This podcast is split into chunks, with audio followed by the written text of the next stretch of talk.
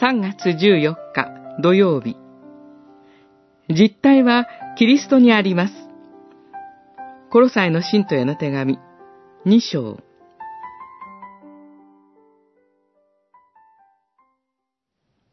だから、あなた方は、食べ物や飲み物のこと、また、祭りや新月や安息日のことで、誰にも批評されてはなりません。これらは、やがて来るものの影に過ぎず、実体はキリストにあります。二章、十六節、十七節。コロサイの教会には、食べ物や安息日、割礼など、旧約時代から守ってきた教えを守るべきだと主張するユダヤ人キリスト者がいたようです。それらの教えは、彼らの伝統になっていました。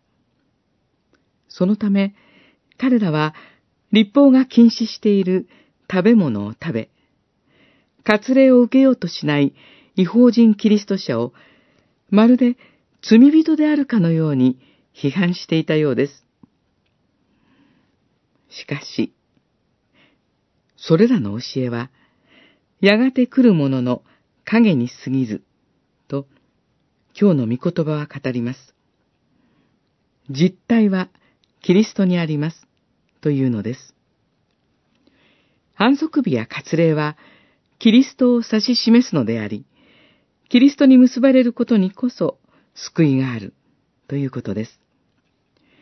世界の諸教会は、それぞれの伝統と文化の中で信仰を受け継いでいます。韓国の教会の場合、朝の祈祷会を重んじる伝統があります。